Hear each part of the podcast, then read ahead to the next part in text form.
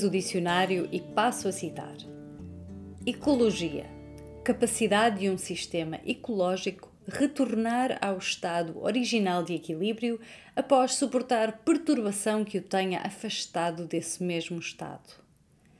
Psicologia capacidade de reagir a trauma ou dificuldade sem perda do equilíbrio emocional. Figurado capacidade de reagir e superar contrariedade ou situação de crise, faculdade de quem consegue lidar de forma positiva com fatores ou condições adversas. Fim de citação. Olá, sejam bem-vindos ao podcast Ansiedade Minha Amiga, comigo, Raquel Coelho. Hoje vamos falar de resiliência. Algumas pessoas pensam que a resiliência é a capacidade de forçarmos caminho por entre a dor e resistir hasta la muerte. Mas é muito mais do que isso. É sobre a nossa capacidade de adaptação e evolução perante situações difíceis eu gostaria de me focar na seguinte, na seguinte ideia da nossa capacidade de voltarmos a ser felizes, de termos sucesso depois de nos ter acontecido algo de mal. Como diz Boris Cyrulnik no seu livro sobre resiliência, Resilience: How Your Inner Strength Can Set You Free from the Past, resiliência, e passo a citar, também significa aprender a viver. Fim de citação. Mas vou repetir. Resiliência também significa aprender a viver. Tão frequentemente, quando temos pena de nós próprios ou da nossa situação, estamos a vir de um ponto de vista de eu mereço melhor do que isto. Como se alguém nos devesse felicidade ou facilidade de viver. Ninguém nos deve nada. A vida é feita de muito mais do que doçuras e alegrias. Uma vida plena precisa de resiliência, porque ventos fortes superarão na vida de todas as pessoas, sem qualquer exceção. E se temes não ter resiliência, tem calma. Tem calma, porque apesar de ser verdade que algumas pessoas são naturalmente mais resilientes, a resiliência per se é um skill, é uma competência, algo que se pode aprender e exercitar. A resiliência pode desenvolver-se e pode crescer com apoio. Uhul! Como acontece com qualquer competência, existem múltiplas maneiras de a desenvolver. E no episódio de hoje nós vamos olhar para cinco dessas maneiras. Como sempre, leva o que te servir e deixa o que não te servir. Mas mantém-te curiosa, mantém-te curioso. E por favor, partilha as tuas estratégias favoritas, as que usas para te tornares mais resilientes.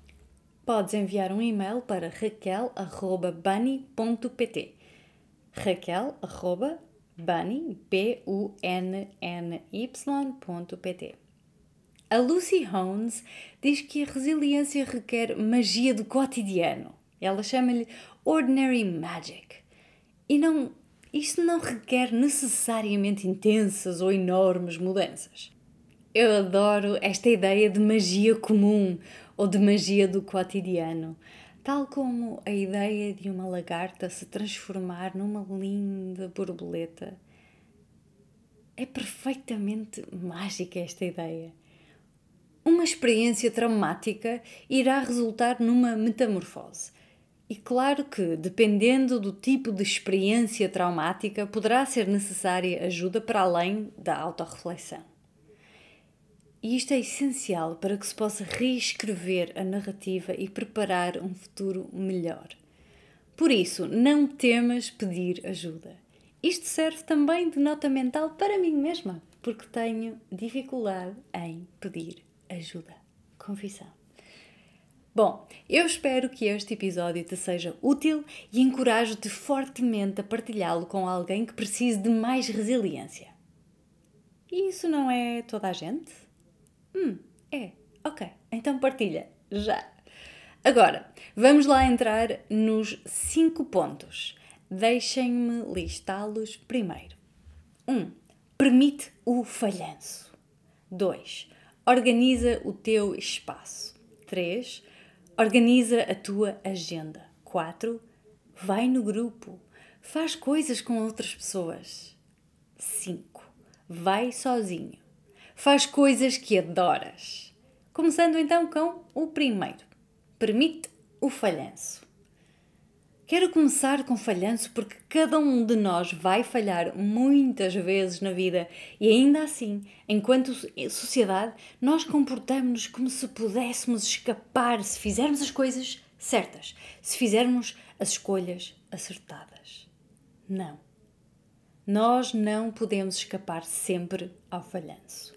Tal como existe maré alta e maré baixa no mar, a vida tem altos e baixos e nós temos bons e maus momentos.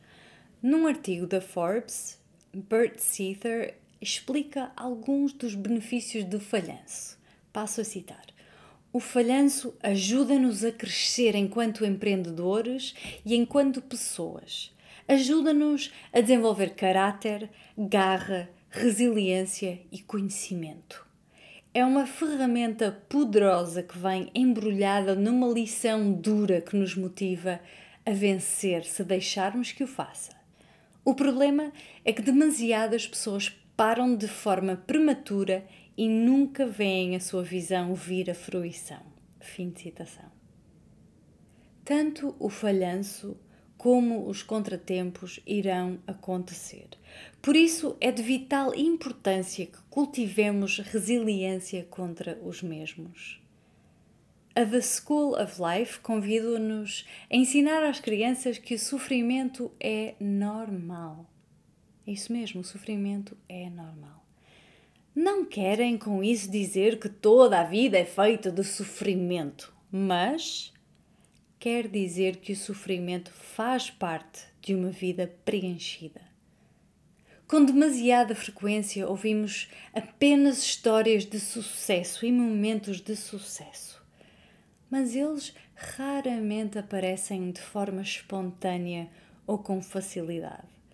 Se nos mantivermos positivos e focados, então não desistiremos quando a adversidade aparecer vai aparecer. Não importa se a adversidade é ambígua ou concreta, tu vais precisar de resiliência. Quando estamos a falar de adversidade concreta que é socialmente reconhecida, existe uma sensação de sermos vistos, de sermos acompanhados, a sensação de que a nossa dor e o nosso sofrimento são reconhecidos e justificados. Por exemplo, quando alguém que amamos morre, toda a gente envia as suas condolências e encontramos algum conforto no grupo. Quando partes uma perna, as pessoas vêm-te de canadianas e oferecem-se para te ajudar a subir as escadas, por exemplo. Contudo, é mais tramado quando falamos de adversidade ou de perda ambígua. Como quando nos tivemos que isolar durante a pandemia ou quando tu decides que não vais ter um bebê. Ou até quando falamos de sofrimentos que são invisíveis a olho nu, como a saúde mental. Nesses momentos ou períodos da vida, pode ser útil focar-nos nos nossos objetivos a longo prazo e valorizarmos os pequenos sucessos junto dos grandes sucessos. Eu não estou a dizer que deves fingir que não existe sofrimento. O que estou a dizer é que o sofrimento e as dificuldades vão aparecer ao longo do caminho e que, dependendo do que elas forem ou que eles forem, vais precisar de uma abordagem diferente. Algumas dificuldades trazem com elas a mensagem de que precisamos de agir, deixar o emprego, deixar a relação. Outras dizem-nos que precisamos de exercitar paciência. Paciência para aquilo que está fora do nosso controle. Por exemplo, no caso de uma doença grave ou de uma pandemia. Não podemos simplesmente pegar e ir embora. a não ser que resolvas ir embora desta vida, mas eu desencorajo-te disso e isso é um tópico para um episódio que eu não sei escrever de uma forma responsável. Basicamente, em certos momentos desafiantes, tais como no caso de uma doença grave ou de uma pandemia, é como se estivéssemos num barco e víssemos uma enorme tempestade a caminho. Não nos adianta lutar para que a tempestade não aconteça. Ela vai acontecer na mesma. Nesses momentos, a ação mais resiliente que podemos tomar é segurarmos-nos até que passe, em vez de lutarmos para que não aconteça. Ao mesmo tempo, praticar esperança e otimismo, sabendo que a adversidade e a perda virão de certeza, algo que podemos sentir é isto também passará. Pode soar usado demais e nesse caso, convido-te a pensares no que esta expressão está mesmo a dizer. Está a dizer que nada é permanente. A ideia da não permanência traz-me ao segundo passo. Organiza o teu espaço. Se estás a trabalhar de casa, define limites físicos. Se tens um escritório em casa, basta fechar a porta do mesmo. Contudo, se não tens um escritório físico em casa e trabalhas na mesa da sala, precisas de criar essa barreira de outra forma. Como é que o fazes? Basta colocares o computador e os materiais de trabalho numa mochila e fechá-los num armário. Psicologicamente, isto cria uma separação muito necessária entre trabalho e relaxamento. A Esther Perel considera estes gestos aparentemente insignificantes como intensamente importantes. No caso de trabalhares fora de casa e de passares bastante tempo entre a casa e o local de trabalho, essa pode ser a tua oportunidade perfeita para ouvires um podcast, leres um livro ou ouvires música. Isto ajudou-me imenso quando tive um trabalho em que andava de escola em escola ao longo do dia, porque em vez de ver aquele tempo de viagem como um desperdício, que era como eu via no início, passei a vê-lo como tempo para mim, e eram momentos em que eu ouvia podcasts ou música e cantarolava pelo caminho, se fosse música, sem assustar ninguém. Agora, a ideia de organizar o teu espaço não se aplica apenas às áreas de trabalho, uh -uh, mas a todo o espaço. Uma cozinha cheia de louça suja, um quarto com a cama por fazer e roupa suja por todo lado. Nada disso cria um ambiente relaxante. Manter a casa organizada não implica um investimento de tempo enorme, mas requer sistemas. Há uns anos atrás partilhei casa com uma pessoa que tinha muita dificuldade em manter alguma ordem no espaço e ao fim de alguns meses apercebemos de alguns sistemas simples que eu tinha que a ajudaram. Coisas tão simples como antes de tomares um duche, depois de uma corrida ou de fazeres exercício físico, coloca a roupa no cesto de roupa suja imediatamente, em vez de a tirares ao chão. Depois do jantar, coloca imediatamente a loiça na máquina de lavar loiça ou põe a loiça de molho. Quando acabas de ler um livro, coloca-o na prateleira, etc.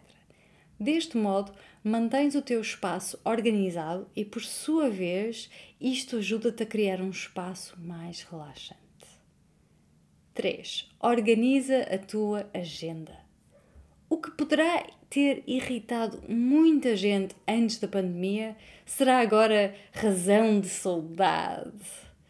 Este também pode ser o caso de pessoas que, como eu, foram de empregados por conta de ontem, de outra, ontem, ontem eram empregados por conta de outrem e passaram a freelancer com agenda própria. Saber onde estarás a determinada hora e em determinado lugar, ir ao ginásio ou passar tempo com os amigos a seguir ao trabalho ou antes do trabalho é mais fácil quando se tem um horário mais previsível. Mas quando o domingo é segunda-feira porque tens um prazo a cumprir, quando a roupa lavada começa a aproximar-se demais do teu computador, quando a comida que mandaste vir começa a aproximar-se da roupa de lavar ou por lavar e o caos toma conta do lugar, as coisas podem ficar feias e desarrumadas. E as desarrumações por fora afetam as arrumações por dentro. É verdade. As desarrumações por fora afetam as arrumações por dentro. Para arrumar a desarrumação, eu acho que definir um horário ajuda. E isto foi-me particularmente útil quando mudei para freelancer.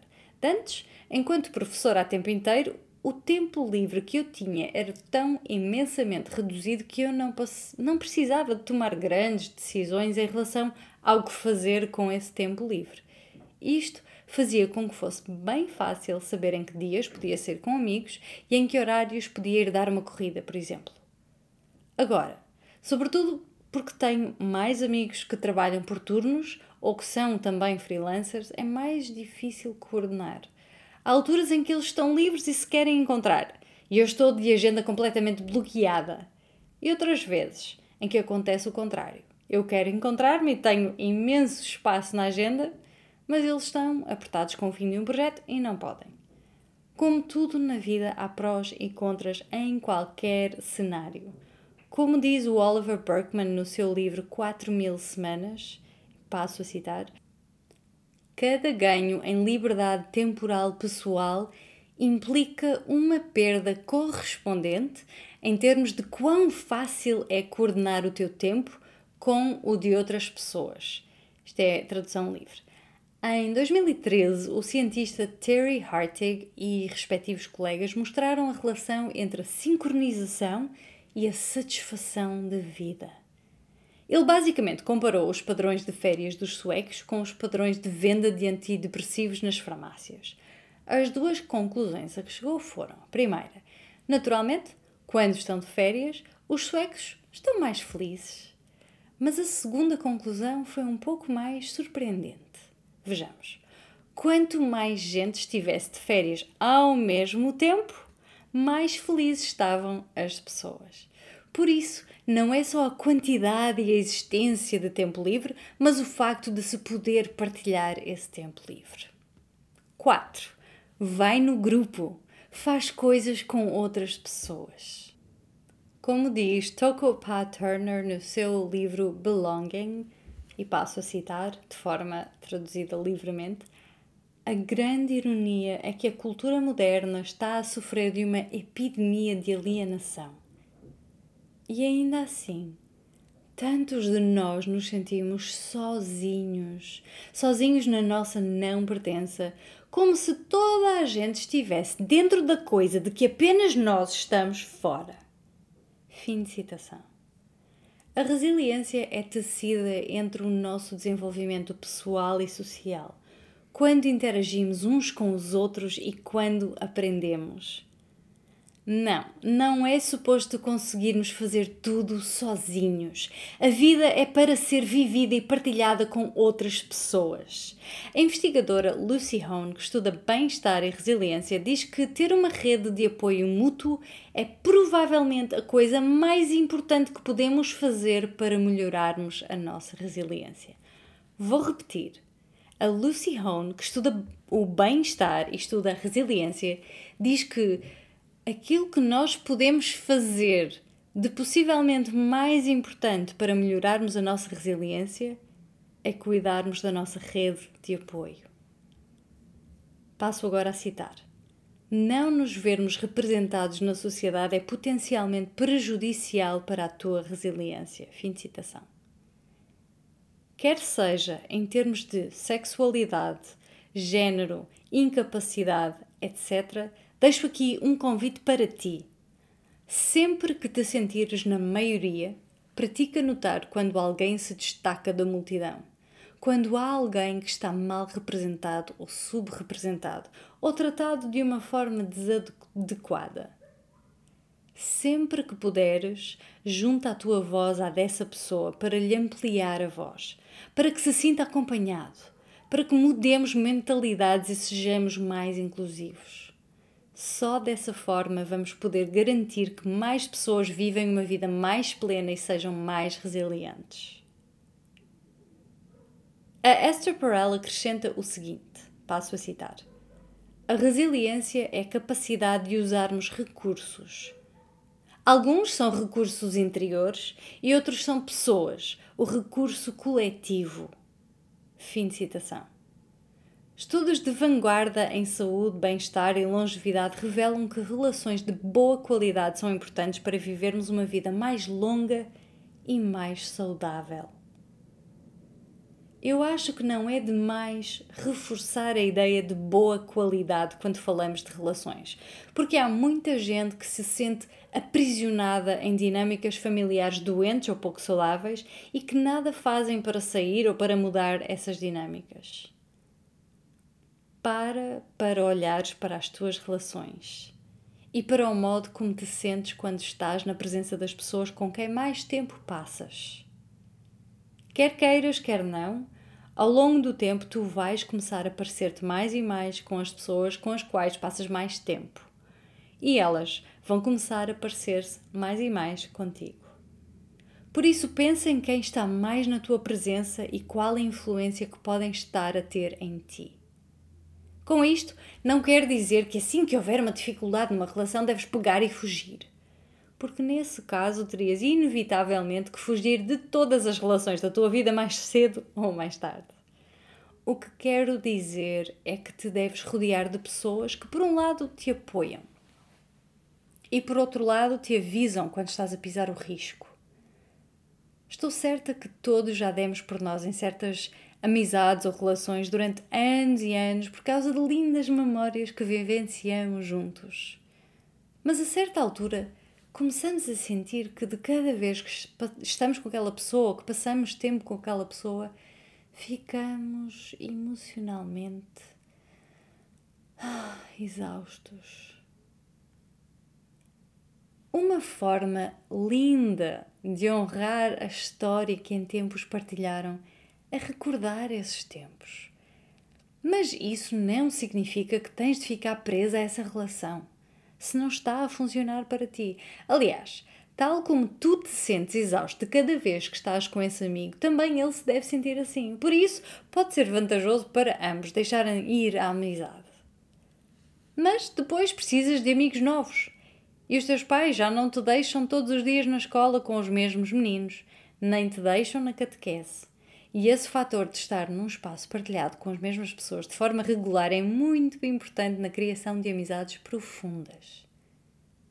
Enquanto adultos, nós podemos criar algumas dessas relações através dos nossos hobbies. Este mês eu vou ter a profunda honra de ser celebrante no casamento de um lindo casal que eu conheci num evento semanal de corrida. E sabem que mais? Este maravilhoso duo conheceu-se no mesmo evento semanal de corrida. Não é uma ideia super fofa? Se andas por Lisboa, procura o evento semanal no Meetup. Chama-se Lisbon Nomads Run. Contudo, se odeias correr, então podes encontrar outros grupos, grupos que façam a mesma coisa que te interessa, como reparações de bicicleta, pintura, costura, tricô, ou o que quer que te apeteça fazer. Ai, já te ouço dizer: Ui, Raquel, mas aqui não há nada. Não há nada, começa tu. Quando eu e o meu maravilhoso marido nos mudamos para Portugal em 2021, nós queríamos imenso organizar workshops gratuitos sobre literacia financeira e também queríamos trazer o Parkrun para a Península Ibérica. Por isso, decidimos começar o grupo Lisboa Vida, Lisbon Good Life, na plataforma do Meetup procurem Lisboa Vida, Lisbon Good Life. Atualmente, no primeiro sábado de cada mês, nós organizamos um parkrun não oficial e há outros eventos que, que vamos organizando também. O engraçado é que temos feito amizades belíssimas através de diferentes grupos no Meetup. À data em que escrevo este episódio, o Meetup Lisboa Vida, Lisbon Good Life, tem 841 pessoas, 841 membros. Por isso, vai encontrar a tua tribo, procura atividades que gostas de fazer. Pode soar assustador no início, mas vale a pena, porque tu podes encontrar amigos para a vida. E se não for para a vida, amigos para momentos e interações de qualidade num certo período de vida. Interagir com outras pessoas é super poderoso por razões diferentes. Por exemplo, dá-te a oportunidade de ver de ângulos diferentes do ângulo de outra pessoa. E isto pode ser super poderoso em situações em que estejas a perder a esperança. Quando nos estamos a sentir em baixo e a começar a perder a esperança, é fácil entrarmos numa espiral que vai para baixo. porque as emoções negativas se focam excessivamente nos problemas e vemos menos e menos possibilidades. E, por vezes, é necessário a perspectiva, ou é necessária a perspectiva de uma outra pessoa para nos ajudar a ganhar um novo ângulo, novas possibilidades. E isso sozinho pode encher-nos de esperança, dar-nos só uma luzinha de esperança. E por sua vez, essa esperança abre-nos a mais possibilidades. E isto, meus amigos, é uma espiral ascendente. E sabes o que é que acontece quando entras numa espiral ascendente? Começas a ver mais possibilidades e mais soluções. Por isso, repara à tua volta e repara em ti como é que estão as tuas relações e como é que as podes melhorar. E há exceções em que não podemos melhorar porque está fora do nosso controle e não podemos sair dali por limitações contextuais. E nesses casos temos de pensar só: como é que eu me posso proteger nesta situação? Como é que eu posso criar experiências positivas para mim, continuando nesta relação?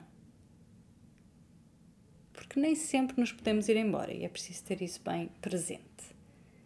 Mas, sabendo que a vida é curta, que o amanhã não é garantido, como é que eu posso aproveitar a minha vida e fazer com que a minha experiência seja positiva mesmo estando neste contexto familiar complexo. Dizia então: vejam como é que estão as vossas relações e vejam como é que as podem melhorar. Mas não tentem demasiado pertencer, porque há vezes em que tu vais ter que ir sozinha. E isto traz-nos ao quinto e último ponto. Vai sozinha, faz coisas que adoras. Passa algum tempo a sós e aprecia a tua própria companhia. Isto vai ajudar-te a perceber melhor quais é são as tuas necessidades, os teus interesses, os teus desejos. E não, isto não vem de um ponto de vista egoísta. Não foi só para rimar, não é mesmo de um ponto de vista egoísta, dos teus interesses só, dos teus desejos e mais nada. Mas vem de um ponto de vista de autenticidade. Sermos egoístas não é o mesmo que sermos autênticos. Tu só podes cuidar verdadeiramente das outras pessoas de uma forma sustentável se cuidares de ti próprio. É tal como acontece no avião quando tu tens que colocar a tua própria máscara antes de colocares a máscara noutras pessoas.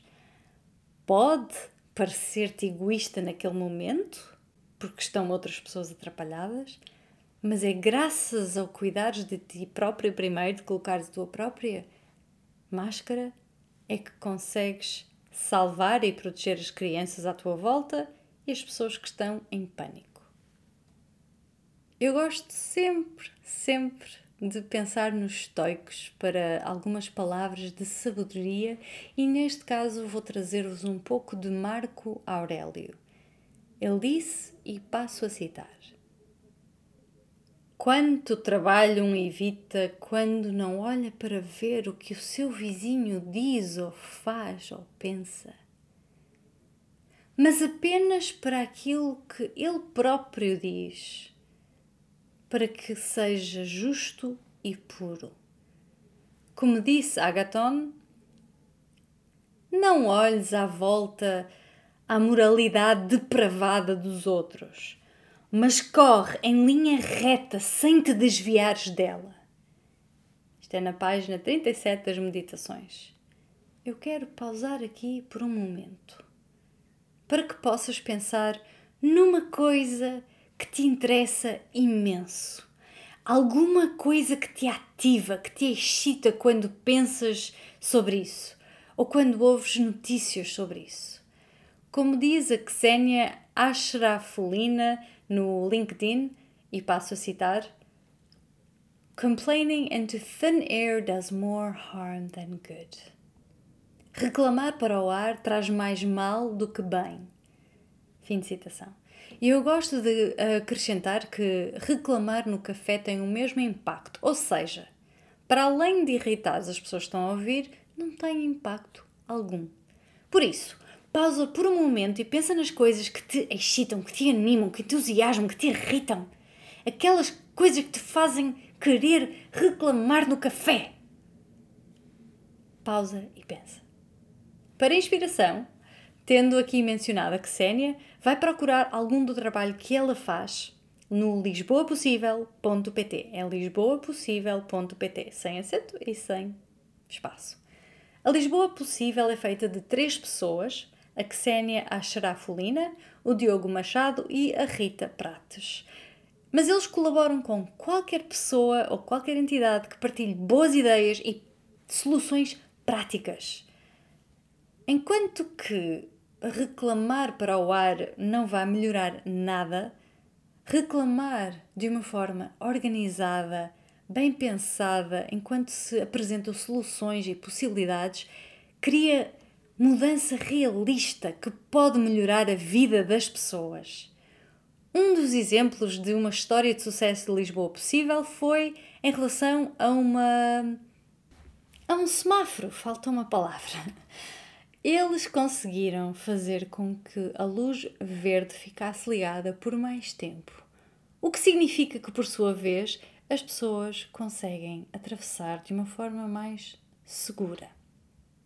Se tu não sabes o que é que te excita, o que é que te anima e queres descobrir mais sobre os teus propósitos, os teus valores, aquilo que te importa, eu convido-te a fazeres o meu curso da Udemy, U-D-E-M-Y, Udemy, que está disponível em inglês e em português. Uma vez que tu fizeres a inscrição, podes sempre revisitar vídeos e materiais. E podes seguir o link nas notas do show, nas notas do podcast. Procura Raquel Coelho, Udemy, Sentido da Vida e vais encontrar. Falando em sentidos da vida, um dos sentidos deste podcast é a partilha. Eu adoro partilhar coisas maravilhosas que vou descobrindo neste incrível mundo em que vivemos. E existe tanto aí. Conseguem acreditar que depois de escrever este episódio eu descobri que a Universidade da Pensilvânia tem um MOOC sobre resiliência? Por que é que eu não descobri isto antes? Hum? Devia agora deitar isto tudo fora? Não. Eu acredito que este episódio ainda contém algumas ferramentas úteis, algumas ferramentas que nos podem ajudar a todos a desenvolver, a desenvolver mais resiliência. O que importa é que eu encontrei este MOOC e vou partilhar também o link nas notas. E tu podes fazer este curso. Eu vou fazê-lo assim que terminar de gravar isto. Não, não vou fazer agora que é muito tarde, mas vou fazer um dia destes, porque estou super curiosa. E tenho imensa curiosidade de perceber que estratégias é que estão alinhadas com aquilo que eu partilhei aqui hoje e quais é que eu vou estar desesperadamente triste por não ter incluído. De qualquer maneira, é super entusiasmante ver que existem mais e mais recursos de qualidade no mundo. Por isso, no episódio de hoje, nós exploramos 5 estratégias que tu podes usar para criar mais resiliência, para desenvolveres mais resiliência. Estes foram: permite o falhanço, 2. Organiza o teu espaço, 3. Organiza a tua agenda. 4. Vai no grupo, faz coisas com outras pessoas. E 5. Vai sozinha, faz coisas que adoras. Se gostaste deste episódio, por favor, coloca uma review, uma nota e partilha-o com duas pessoas em que estás a pensar agora mesmo. Duas pessoas, partilha com elas. Vá. Muitos parabéns por teres tomado tempo, para, por teres tirado tempo para explorar algumas das estratégias que te podem ajudar a desenvolver mais resiliência e por passares este bocadinho de tempo comigo neste podcast Ansiedade Minha Amiga, comigo, Raquel Coelho.